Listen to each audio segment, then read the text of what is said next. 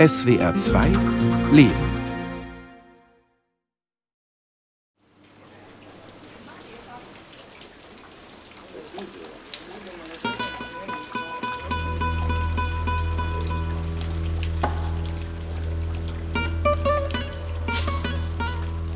Sarajevo, die Hauptstadt Bosniens, hat viele Gesichter, die von ihrer höchst wechselhaften Geschichte zeugen. Haris Sahacic ist ein Kind der 80er Jahre, der letzten Dekade vor dem Zerfall Jugoslawiens. Es war eine Zeit, in der wir als Kinder in einer sozialistischen Idee groß gewachsen haben und uns interessierten natürlich nur Sachen, die betreffen Kinder eben. Also das erste, was mir auffällt, ist Beverly Hills, eine Teenager-Serie aus USA.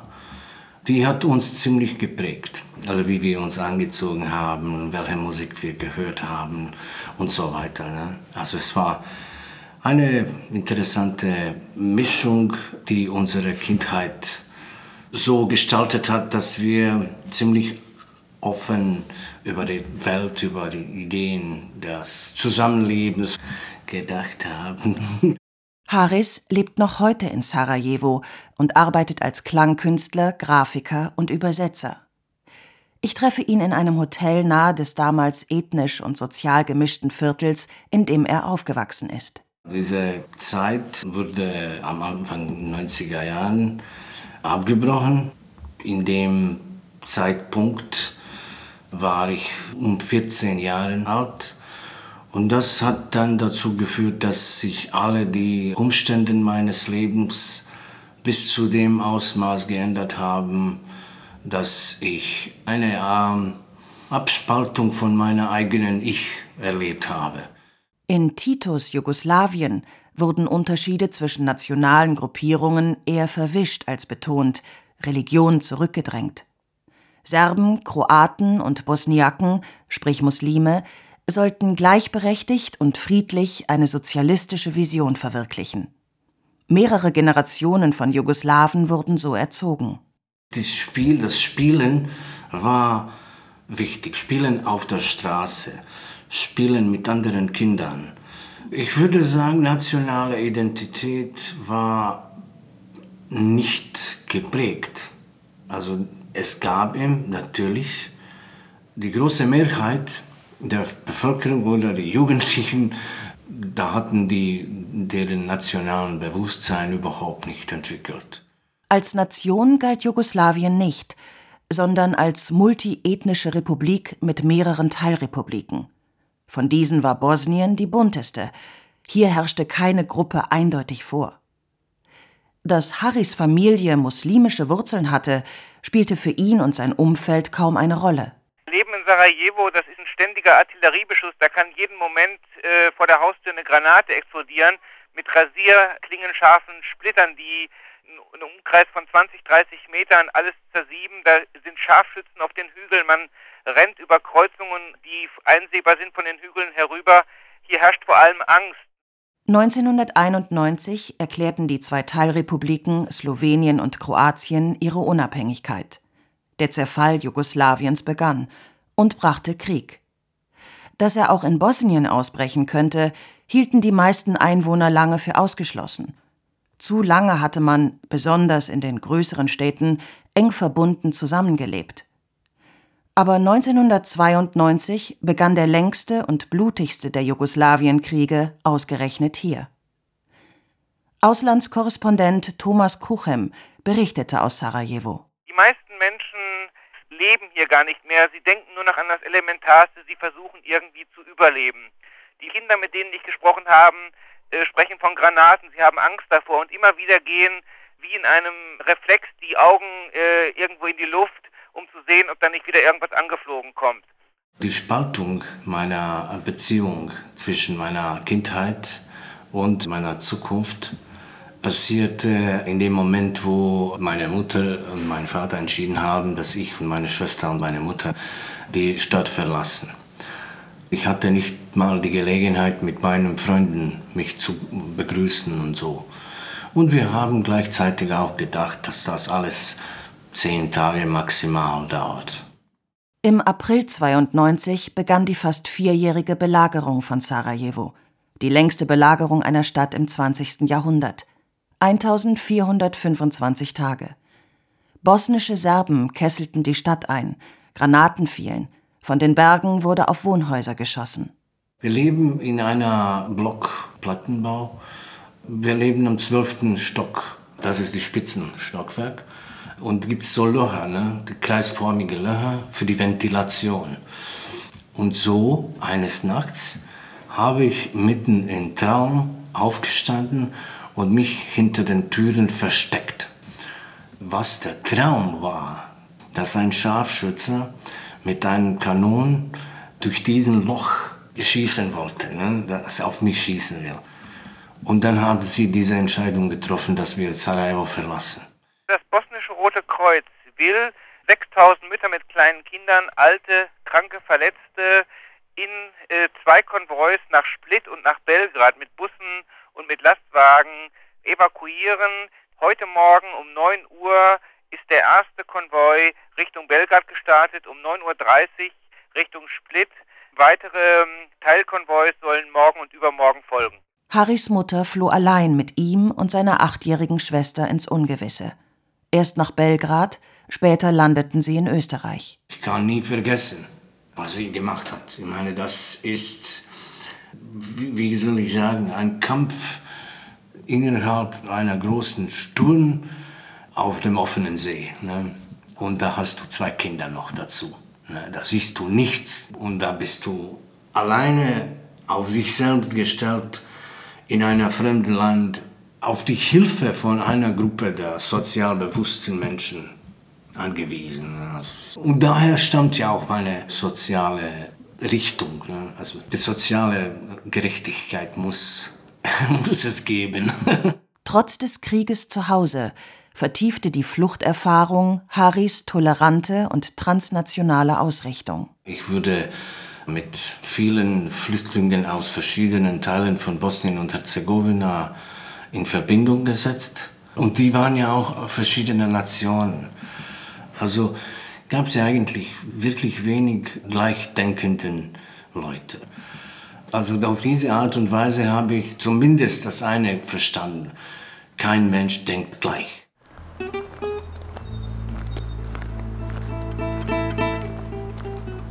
Das Wetter ist unberechenbar. Wir nutzen eine Pause vom Regen für einen Gang durch die Stadt. Entlang der Hauptachse durch die Stadt sieht man Hochhäuser, deren Fassade auch heute noch so von Schüssen durchlöchert ist, dass man kaum einen heilen Quadratmeter findet. Es sind ganz normale Wohnhäuser.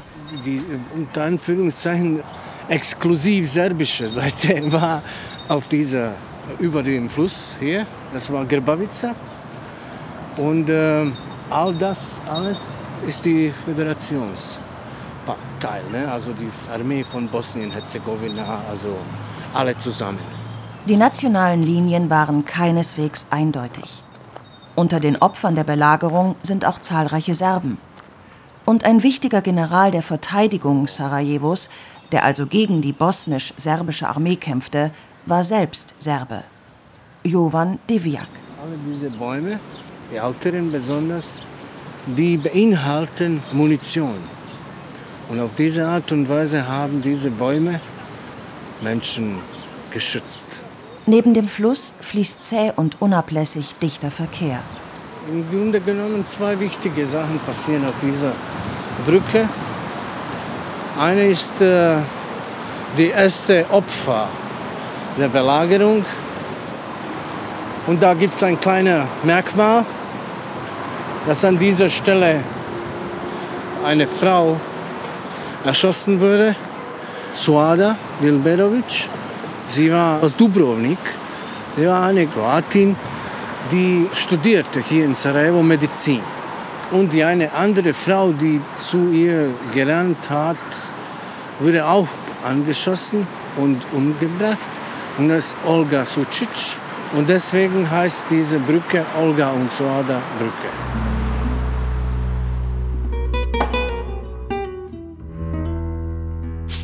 Vier Jahre blieb Haris in Österreich und schloss dort die höhere Handelsschule ab. Trotz großer Dankbarkeit allen gegenüber, die ihm halfen, war die Fluchterfahrung ein Bruch in Haris Identität. Man fängt an, sich anzupassen. Man ist sehr, sehr bewusst, dass man ein Flüchtling ist. Ja, also im sozialen Sinne bist du der Sozialfall. Egal, ob du jetzt mehr arbeiten kannst als irgendeine andere oder du mehr Kraft hast oder intelligenter bist oder was immer, also handwerklich geschickter oder besser Künstler oder was immer. Das ist unwichtig. Aber du musst ja eine bestimmte Zeit verbringen, um sich an alles zu adaptieren. Man lernt eine fremde Gesellschaft kennen. Das ist super. Aber man kann nie das werden, was dieses Gesellschaftssystem von eigenen Leuten erwartet. Und man ist immer irgendwo dazwischen, irgendwo außen, irgendwo, wo man eigene Souveränität einfach überhaupt nicht hat. Jetzt Streit kann man nie gewinnen. Selbst wenn man die Argumenten hat, wenn man nicht diese essentielle Souveränität in sich selbst trägt, ist man auf das ewige Verlorenheit und Verlust irgendwie angewiesen. Und man lernt früher oder später alles zu akzeptieren. Ich wollte seit dem Moment, an dem ich Sarajevo verlassen habe, also wo ich gedacht habe, ach, zehn Tage, seit dem Moment habe ich nur gelebt, zurückzukehren. Und ich glaube, das ist das Gefühl, das jeder Flüchtling hat das auch Ukraine, egal woher, deren Gedanken ist zu Hause, egal ob dieses Haus überhaupt steht oder nicht. Doch die Rückkehr nach Bosnien, die er so lang ersehnt hatte, war ein Schock. Nichts war mehr, wie Haris es gekannt hatte. Alles war anders. Ne? Es ist eine neue Gesellschaft geworden. Die Beziehungen waren unterbrochen. Menschen, die ich kannte, also wie mein Vater, waren anders. Ich war anders alles war anders, auf jeden Fall. Ne? Und diese Änderung war ziemlich schockant. Und ich habe dann fortgesetzt, als ich zurückkam, mich anzupassen. Das allerletzte Nachkriegszeit-Dreck, das aus untersten Schichten der Kleinbürgerlichkeit hochgekommen ist, habe ich angefangen, in meiner eigenen Heimat zu respektieren und mich anzupassen. Wir fahren mit dem Taxi zu Harrys Freund Emir. Die beiden Männer haben sich über ihr gemeinsames Interesse an Radio und Soundart getroffen. Uh, ich habe einen Abschluss in Psychologie, aber während des Studiums arbeitete ich zwei, drei Jahre beim Radio.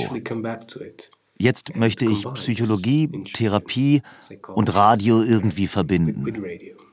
Emir ist fünf Jahre jünger als Harris und hat die gesamte Belagerung als Kind durchlebt. Uh, ich wurde in Sarajevo geboren und wuchs hier auf.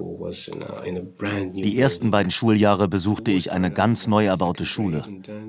Als der Krieg begann, waren alle unter Schock und wir gingen zuerst gar nicht zur Schule. Uh, Dann organisierten die Leute Unterricht in Kellern. Und dort ging es sogar nach dem Krieg weiter.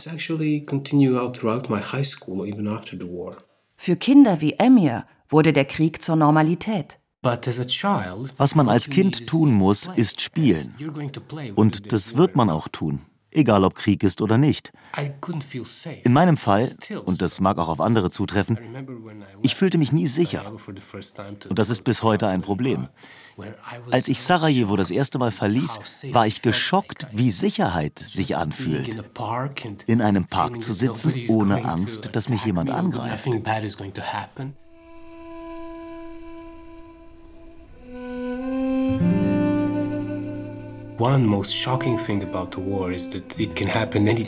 Das Schockierendste am Krieg ist, dass er jederzeit ausbrechen kann.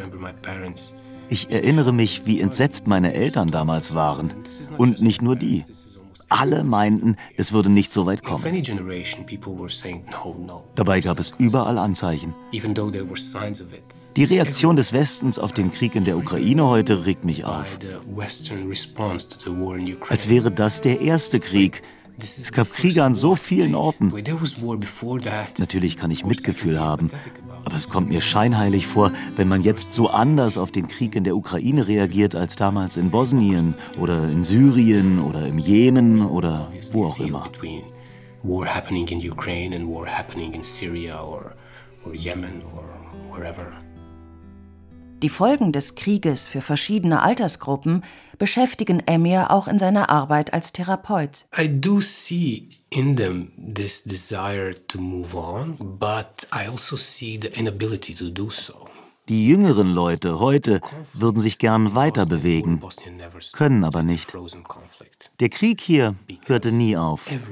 Es ist ein gefrorener Konflikt.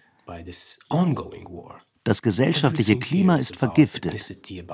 Alles dreht sich um Ethnie, Nationalität, Religion, Identität.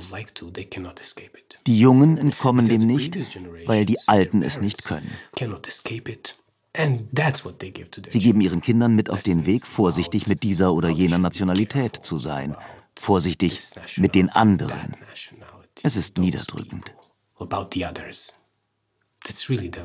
Krieg wird nicht nur mit Waffen ausgetragen.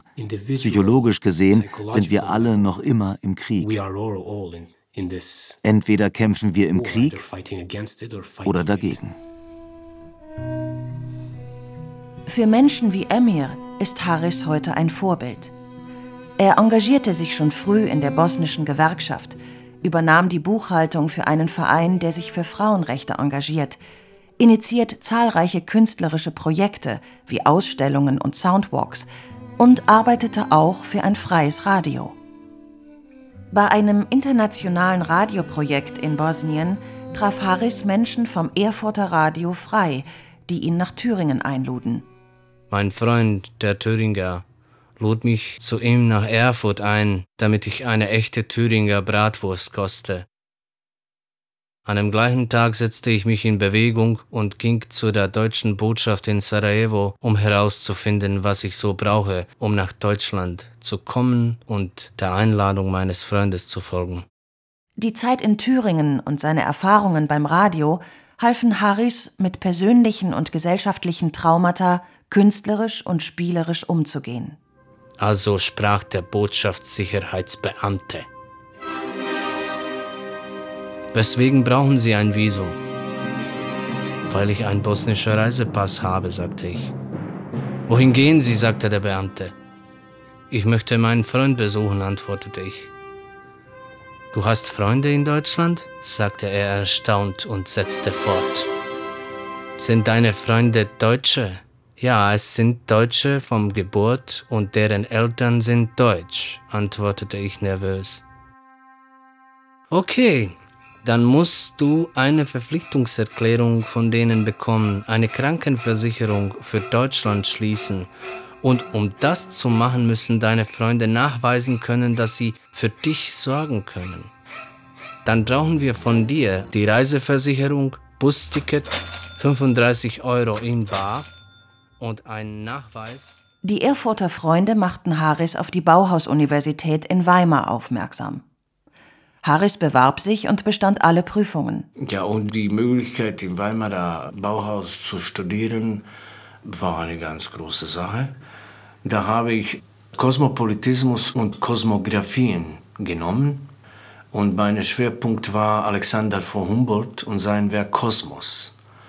Durch all diese Gespräche, diese ja, Analytik, habe ich ja viele Antworten auf fast alle bosnisch-herzegowinische politische und kulturelle Probleme gefunden.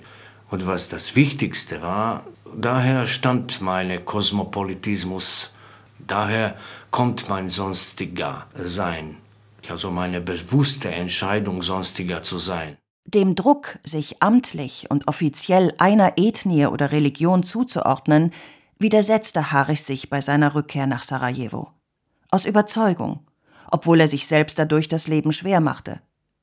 Denn steht im Melderegister Sonstiger, kann man sich an keine der nach Ethnien aufgeteilten Institutionen wenden. Egal, ob es sich um Banken, Kulturförderung, gemeinnützige Vereine oder Theater handelt, man ist stets im Nachteil. Alles im Land läuft über Seilschaften mit ethnisch-religiösem Charakter. Das Problem ist, dass sie selbst kein Zentimeter in diesen Dayton-Abkommen Land für die Sonstigen gelassen haben. Kein einzigen Zentimeter. Wenn du ein Sonstiger bist, dann bist du nichts. Erst wenn du ein Meiner bist, äh, dann bekommst du Arbeit, bekommst Geld, dann bekommst du Kredit. Und das ist die Beziehung, die gar nichts mit Demokratie zu tun hat.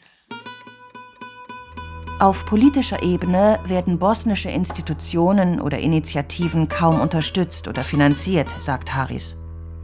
Förderung gäbe es nur innerhalb der sogenannten Entitäten, also entweder für Serben oder Bosniaken bzw. Kroaten. Nicht einmal Aushängeschilder wie nationale Museen würden angemessen unterstützt. Harris setzt sich dafür ein, dass Kultur und Politik jenseits ethnischer Einordnung wieder einen Platz bekommt. Von irgendwo muss die Macht kommen für die Sonstigen. Das osmanische Viertel ist belebt, voller Restaurants, kleiner Läden und junger Leute. Der Eindruck trügt. Seit 1990 sind etwa 50 Prozent der Bevölkerung ins Ausland gezogen. Und laut Umfragen hegt noch immer ein Drittel der jüngeren Leute den Wunsch, Bosnien-Herzegowina zu verlassen. Drei Jahrzehnte nach dem Krieg. Schuld daran ist vor allem die politische Situation, die persönliche und gesellschaftliche Entwicklung erschwert. Es ist eine Lähmung, es ist eine wirkliche Lähmung, wo weder Politiker eine Beziehung zu dem Volk oder Volk eine Beziehung zu den Politikern hat. Also jedes Morgen kommt ein serbischer Leader, der ist Präsident des Bosnien-Herzegowina, sagt, Bosnien-Herzegowina ist kein richtiger Staat. Ne? Also was soll man da denken? Während viele junge Bosnier versuchen, aus dem Land herauszukommen, ist Haris nach Bosnien zurückgekehrt, um gemeinsam mit Leuten wie Emir etwas zu bewegen. Auch wenn er sich zuerst fremd in seinem eigenen Land fühlte. Ich war Flüchtling zu Hause. Also ich war das gleiche, was ich in Österreich war, nun diesmal zu Hause. Und auf diese Art und Weise habe ich mich angefangen so zu verhalten, als ob ich hier jemanden etwas schulde. So als ob ich jemanden hier verraten habe. Davon hat mich Weimar befreit.